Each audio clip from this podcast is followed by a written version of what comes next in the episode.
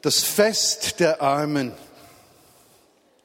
Weshalb überhaupt ein Fest der Armen? Also ich wurde von einigen Seiten gefragt, als ich diesen Namen gebraucht habe, das klingt so negativ, so deprimierend, so, so äh, Armut in den Mittelpunkt stellen. Könnte man nicht sagen, das Fest der Überwindung der Armut oder Fest des Trostes oder sonst etwas?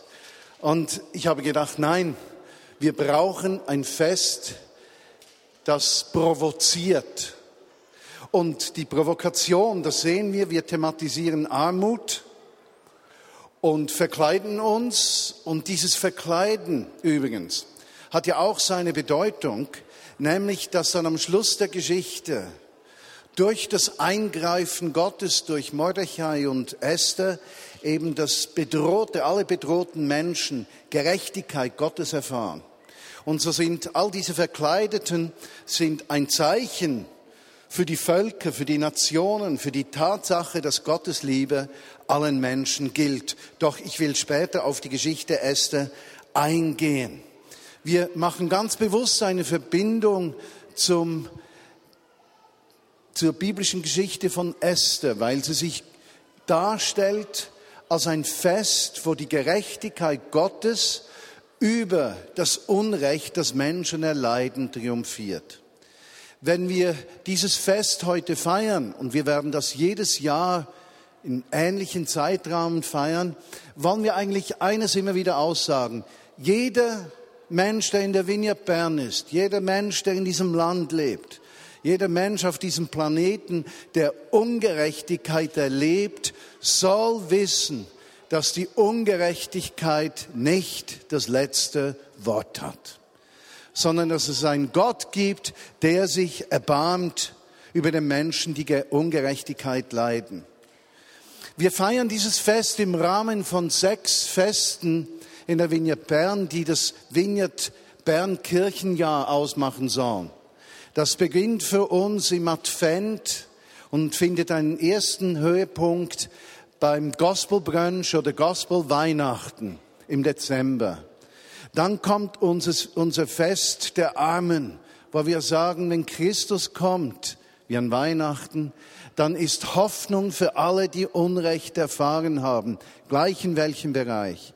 Und dann kommt das dritte Fest, Ostern. Da feiern wir den Tod und die Auferstehung Jesu Christi bis jetzt, indem wir eine Osterordnung in den Häusern feiern und miteinander ein Lamm essen und eine Liturgie feiern dazu, Tod und Auferstehung. Wir feiern dann Pfingsten, das Pfingstfest, wo das Gesetz dem ganzen Volk Gottes gegeben wurde. Und äh, dieses Gesetz, das am Pfingsten im Neuen Testament sich erfüllt hat, als Jesus den Heiligen Geist in die Herzen der Menschen ausgegossen hat, damit das Gesetz nicht der Buchstabe ist, sondern das Gesetz Teil des Herzens wird und somit ein Leben, das mit Gott in Verbindung gelebt wird, ein Christenleben eben nicht die Erfüllung von Buchstaben ist, sondern ganz im Gegenteil ein Lebensstil, der aus dem Herzen kommt. Und dann feiern wir das fünfte Fest, ja, die Sommerfamilienparty mit allem drum und dran. Und wir schließen das Kirchenjahr der Vineyard ab mit dem Erntedankfest. Heute das Fest für Benachteiligte, das Fest der Hoffnung. Es soll uns zeigen, dass Armut, Zerbruch, Leid und Ausgrenzung nicht das letzte Wort haben. Du sollst am heutigen Tag ermutigt werden, an dem Ort, wo du lebst, dass alles, was zerbricht, alles, was schmerzt, alles, was dich benachteiligt, dich und andere Menschen, dass das nicht das letzte Wort hat. Es ist aber auch ein Fest, das mit dem Kommen des Messias rechnet.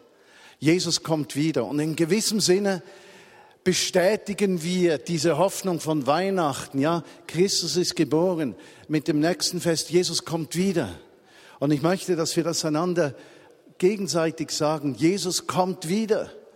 Können wir das links und rechts? Jesus kommt wieder. Jesus kommt wieder. Jesus kommt wieder. Jesus kommt wieder. Und mit seinem Kommen, mit seinem Kommen wird alle Ungerechtigkeit wird hinweggetan. Und so rechnen wir mit seinem Kommen körperlich, wo die ganze Welt erlöst wird. Und wir rechnen mit seinem Kommen jedem Tag in unserem Alltag, sei das in Japan, heute in Nordafrika, sei das in Neuseeland oder an anderen Orten. Christus kommt wieder und, und lindere du das Leid. Wie? Das werden wir dann miteinander ausschauen. Wenn ich sage das feste Armen, stellt sich die Frage, wer ist denn arm? Nun, darüber könnte ich eine ganze Predigtserie halten. In der Bibel finden sich fünf verschiedene Formen von Armut, die man entdecken kann. Erstens, Menschen sind arm, wenn sie bei Gott keinen Zugang haben. Das sind arme Menschen, die den Zugang zu Gott nicht finden. Zweitens, arm sind die Menschen, die materiell arm sind. Die dritte Gruppe von Armen, das sind Ausländer und politische oder wirtschaftliche Flüchtlinge, Menschen, die entwurzelt sind von ihrem Volk, vom Ort, wo sie aufgewachsen sind, von der Sicherheit eines Bodens, in den sie einmal hineingepflanzt wurden. Und die Bibel sagt, Menschen sind arm, die entwurzelt sind und ihnen gehört die besondere Hinwendung Gottes. Die vierten Armen sind Witwen, sagt die Bibel, für uns heute bestimmt die Witwen, aber auch Menschen, die durch eine schmerzhafte Scheidung hindurchgegangen sind. Es gibt keine schmerzlosen Scheidungen. Und Menschen, die als Single ihr Leben leben und eigentlich nicht Single bleiben möchten. Und die fünften, die arm genannt werden in der Bibel, sind die Weisen und für mich heute die Kinder von geschiedenen Menschen, die mit Vater oder Mutter zusammenleben und wo wie die andere Hälfte in ihrem Leben fehlt. Nun, wir lehnen unser Fest, unser Fest der Armen etwas an Purim an. Das Fest Purim ist nicht ein biblisches Fest in dieser Form, sondern es kommt aus dem Talmud, aus dem rabbinischen Judentum. Aber ich habe darin sehr viele wunderschöne biblische Symboliken entdeckt, von denen ich denke, dass sie uns über die nächsten fünf, zehn, zwanzig Jahre jedes Jahr einen neuen Aspekt dieses Festes zeigen, dass Gottes Gerechtigkeit über die Ungerechtigkeit regiert. Nun, welche sind die Hauptdarsteller im Buch Esther? Welches ist ihre Rolle? Und wir werden die Symbolik anschauen. König Xerxes. König Xerxes herrscht über die ganze Welt. Und dieser König Xerxes, das wird beschrieben, er herrscht über 127 Provinzen und es hat von der Zahlenbedeutung her die Meinung über die ganze Welt. Er ist der Weltenherrscher. Xerxes verkörpert Staatsmacht, System, religiöse Macht über andere Menschen. Zweitens, zweite Person ist Vashti. Wo war die Vashti? Die war nämlich auch da, Königin Vashti. Sie ist die Königin von Xerxes. Sie ist sich selbst genug, sieht nur sich. Als sie vom König gebeten wird, vor diesem zu tanzen, verweigert sie sich. Ihr Ungehorsam wird aber als Anstoß zum Ungehorsam aller Frauen bewertet, was das System des Königs und seine Leute ins Wanken bringen würde. Also dieser Xerxes setzt alles daran, dass seine Staatsmacht, seine Wirtschaft, seine religiöse Macht, dass alles im Lot bleibt und der Ungehorsam seiner Frau bedroht diese Situation. Die dritte Hauptperson, die wir finden, ist Mordechai.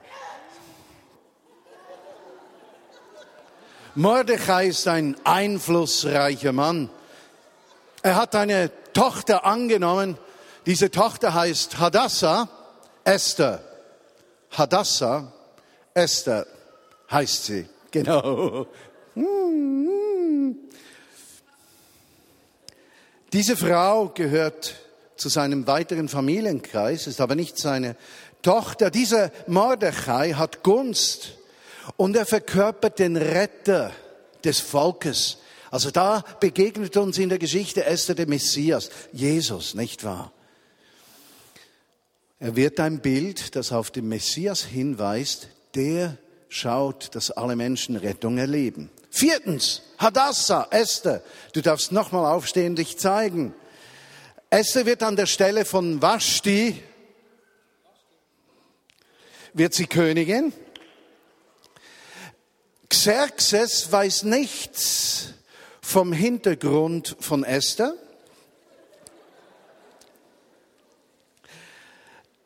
Aber ihr ganzes Leben lang hat Esther die Gunst Gottes erlebt durch ihren Ziehvater Mordechai,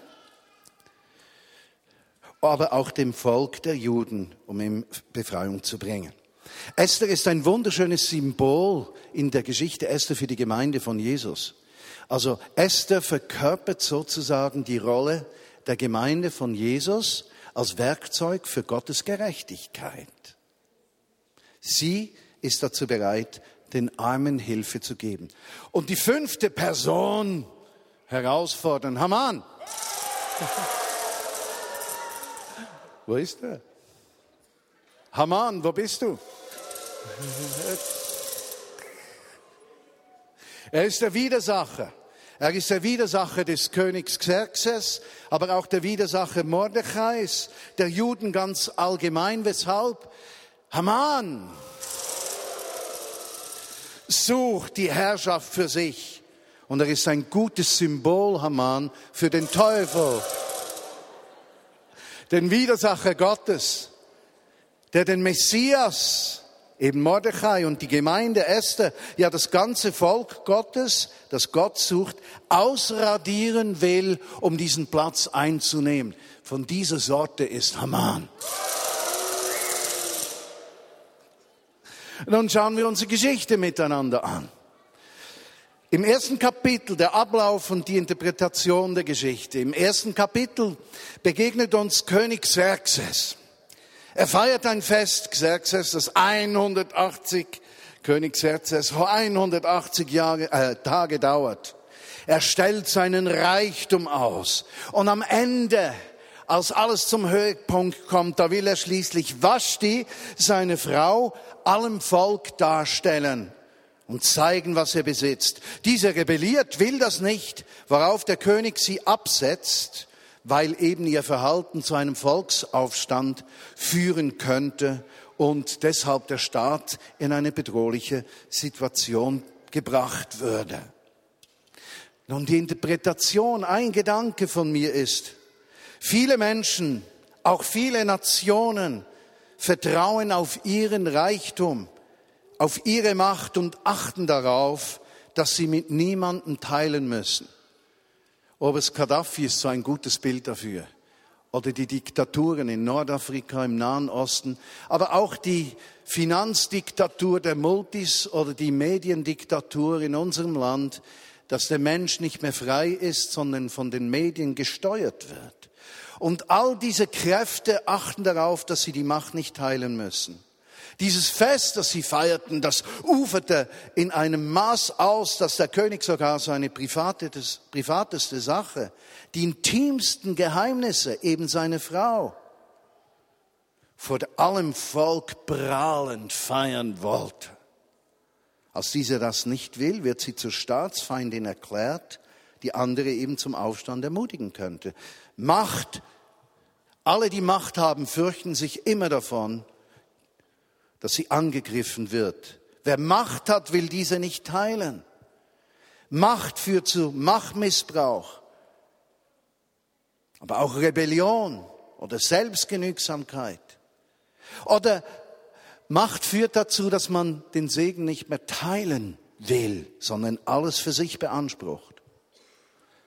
Dieses Bild das wir hier sehen von dieser Party, steht sicherlich nicht nur für die westliche Welt, die sich nicht um die Armut der ganzen Welt kümmern will, aber ganz gewiss spricht sie auch über unser Gesellschaftssystem, das sich schützt und den Armen verachtet und dem Armen nicht Hilfe bringen will. Kapitel 2. Mordechai wird uns vorgestellt. Mordechai erfreut sich großer Gunst.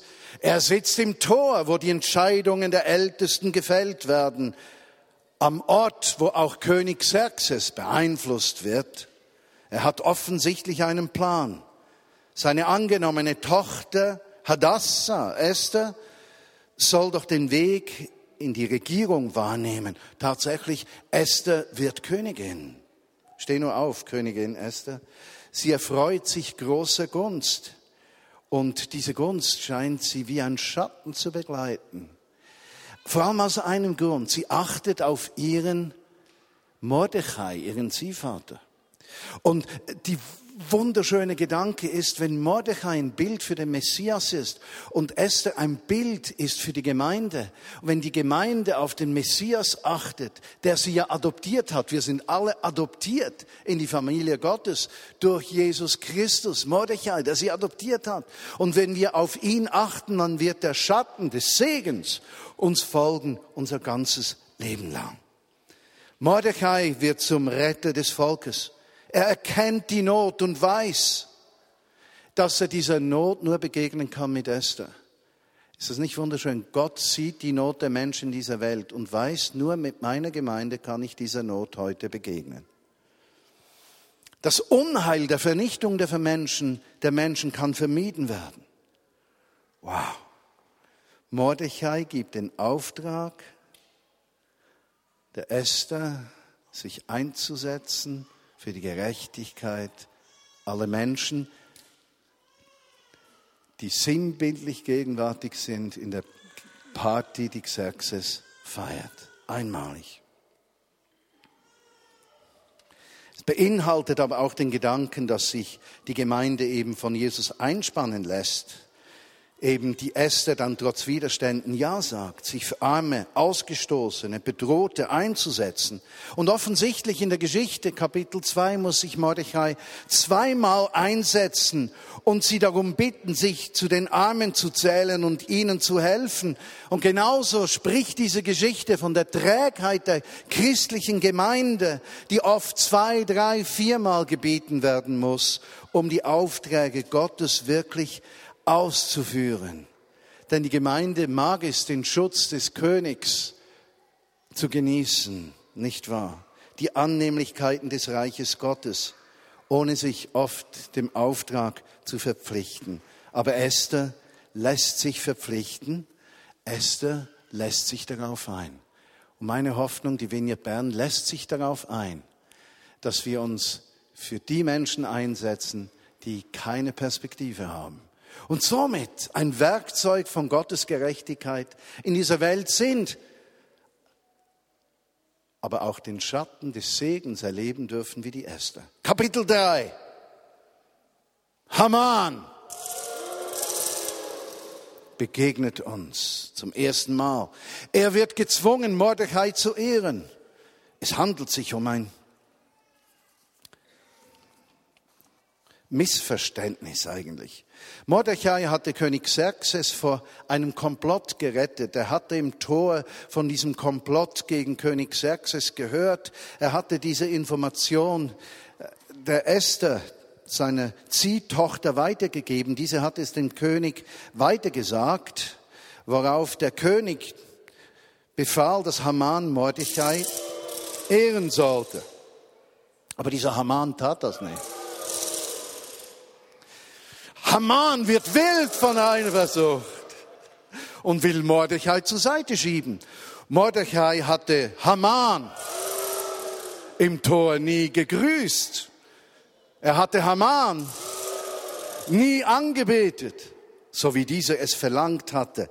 Ist es nicht interessant? Haman ist ein Bild für Satan. Er will Anbetung. Und deshalb sind Haman auf Rache. Doch seine Rache gilt nicht nur Mordechai, sondern dem Volk, zu dem dieser gehört, allen Juden, allen, die Gott zugehörig sind, an den will sich Haman rächen. Diese sollen alle umgebracht werden. Haman beeinflusst den König dahingehend, dass diese Juden eigene Riten und Werte hätten, die denen des Königs widersprechen. Diese Juden sollen vernichtet werden. Wer sich nicht anpasst im Lauf dieser Welt, hat kein Recht zu leben.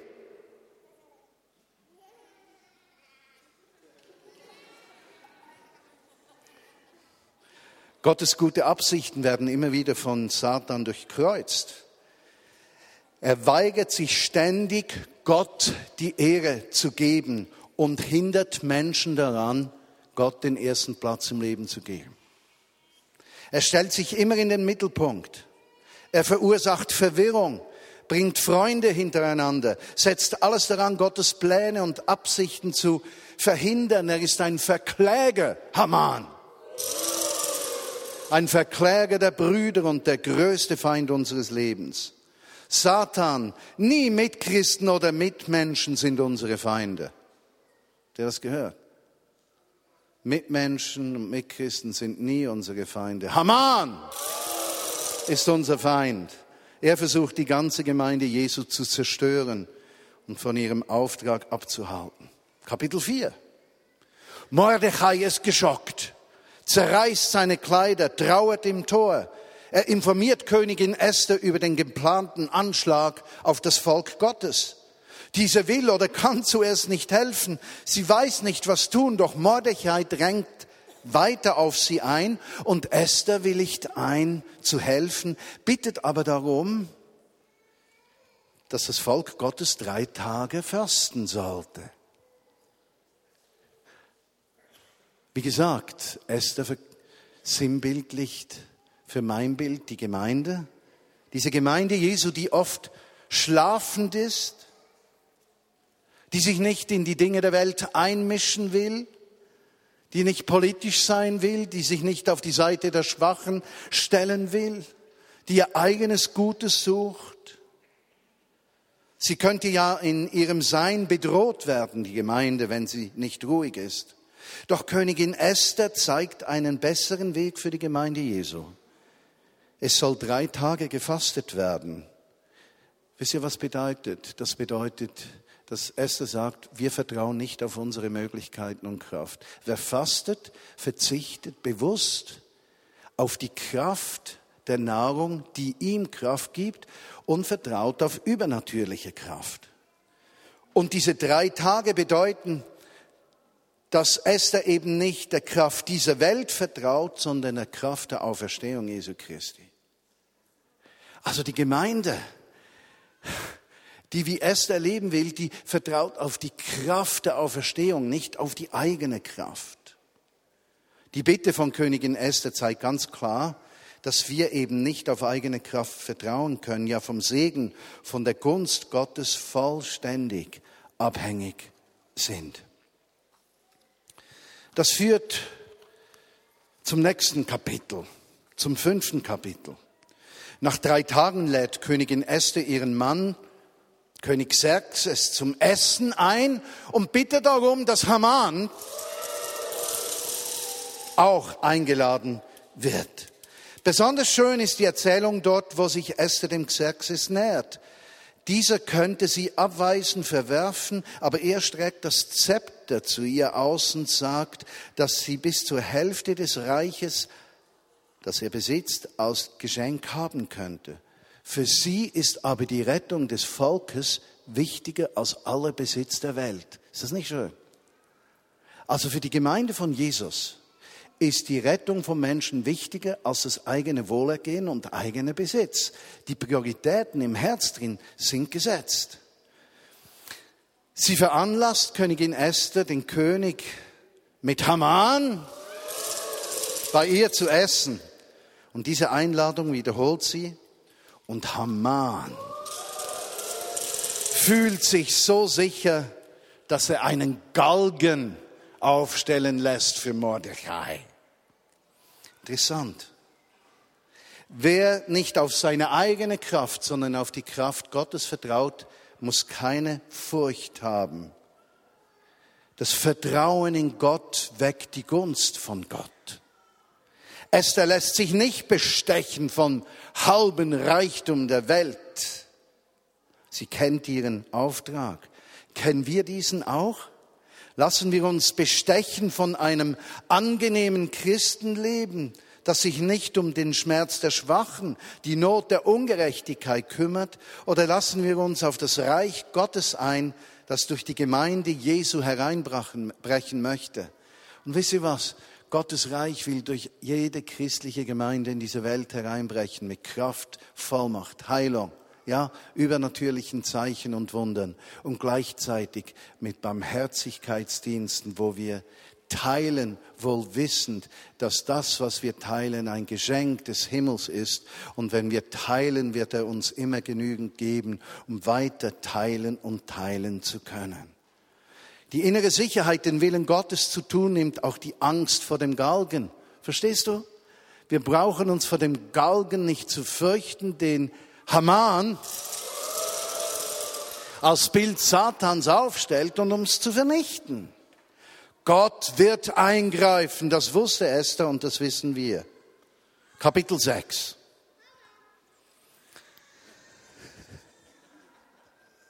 Er hat Haman gesagt.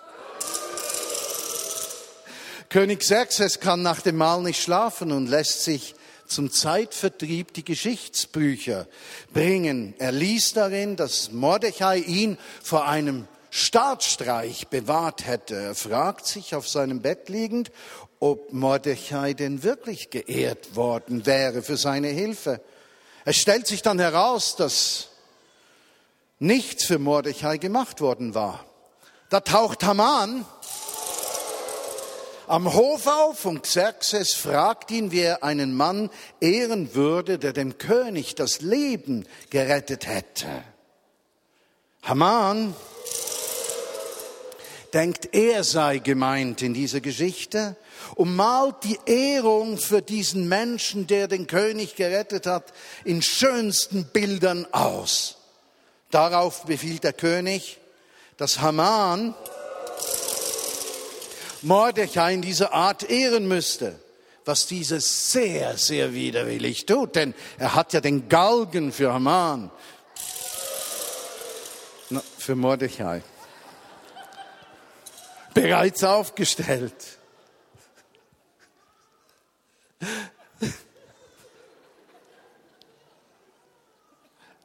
Unzufrieden und voller Hass kommt er der zweiten Einladung von Königin Esther nach. Was fällt mir in diesem Kapitel auf? Gott führt auch dort, wo Menschen nichts mehr tun können. Also Gott kann nicht nur wirken, wenn wir menschlich Einfluss nehmen können. Xerxes kann nicht schlafen. Gott will mit ihm sprich, sprechen, ohne dass Xerxes das merkt, dass Gott mit ihm spricht. Er lässt ihn wach im Bett liegen. Es kommt zum Lesen der Geschichte. Er berührt das Herz von Xerxes und Gott stellt sich zu Mordechai. Der Galgen, der da steht, der soll nicht ihm, dem Retter, gelten, sondern dem Zerstörer. Was wir im Verborgenen tun, wird Gott immer sehen und im richtigen Augenblick zu unseren Gunsten einsetzen. Satan hat wirklich keine Macht. Seine Macht ist verwirkt.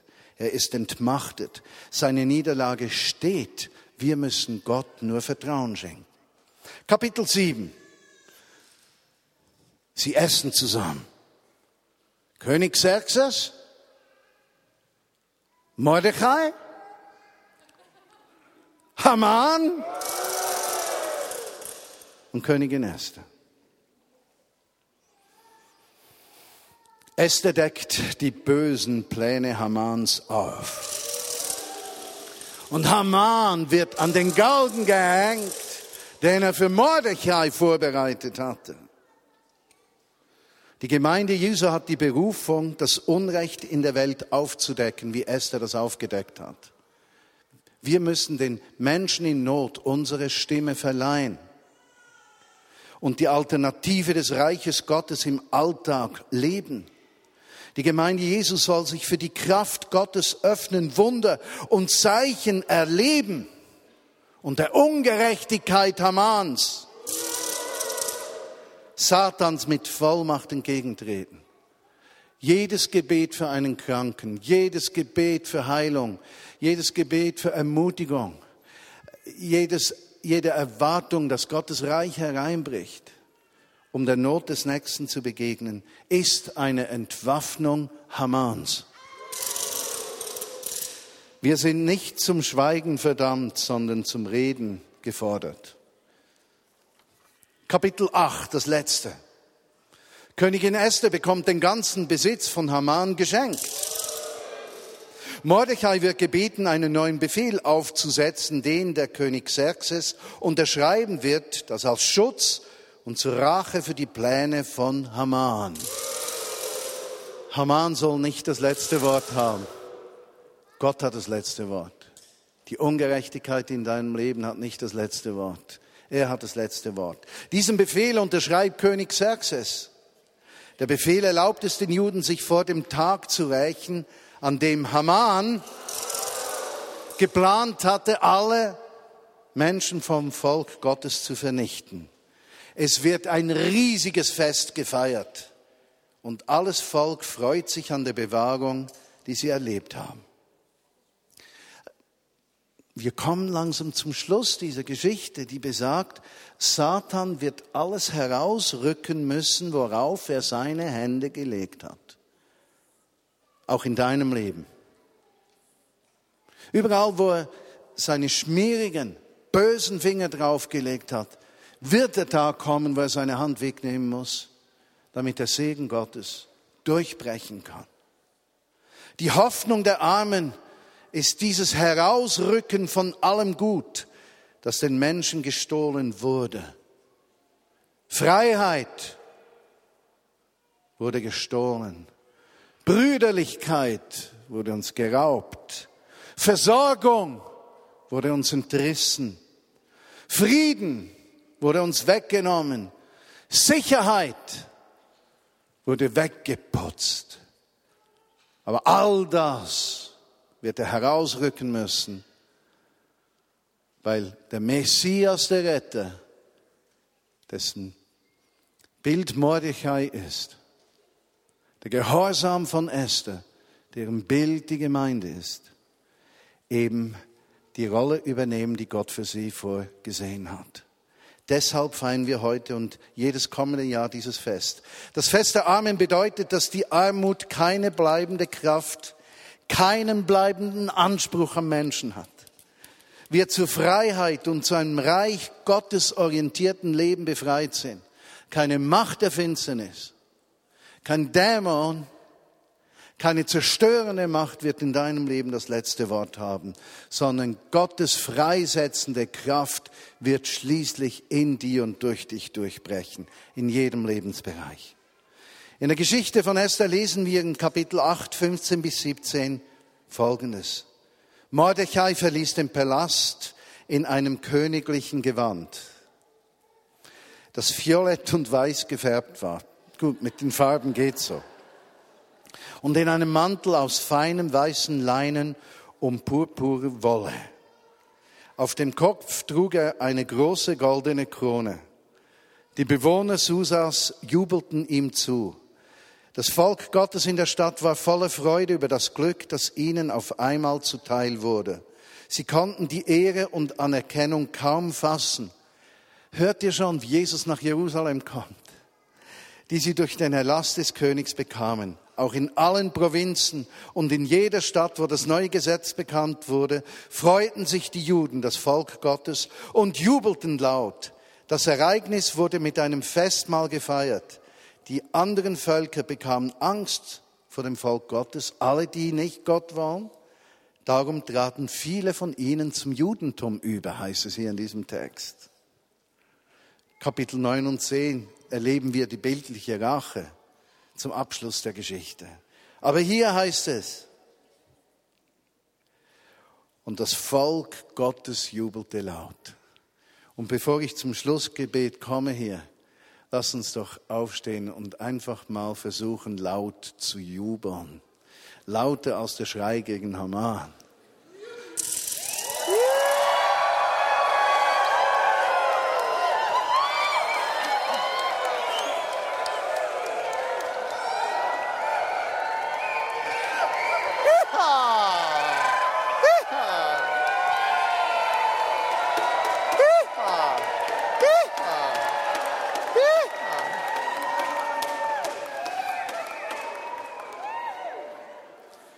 Können wieder Platz nehmen. Die Gerechtigkeit Gottes triumphiert über alle Ungerechtigkeit und allen Schmerz, über alle Zurückweisung und jedes Unrecht.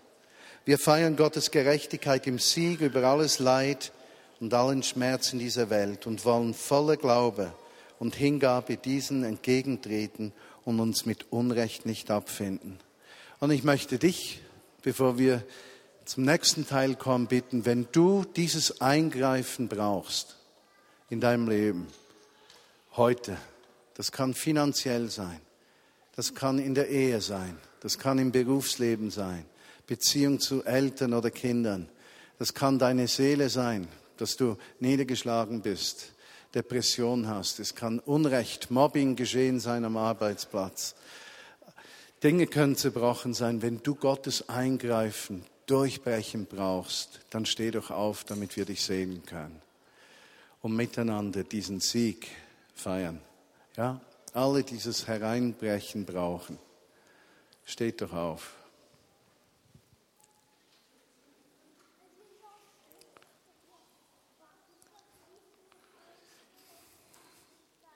Alle, die dieses Eingreifen brauchen, sollen doch aufstehen.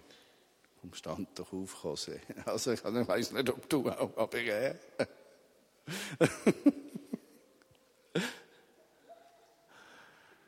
Könnten die, die sitzen, sich jemandem zuwenden, der aufgestanden ist und einfach segnen, dass das Reich Gottes mit Kraft hereinbricht. Heilung, wenn du krank bist. Heilung, wenn du krank bist. Wenn du krank bist, kannst du auch aufstehen. Und ich bitte dich, Jesus, komm mit deiner Gerechtigkeit. Hier das Bild von Mordechai, das, der ein Bild für dich ist. Hier das Bild von Esther, die ein Bild für die Gemeinde ist.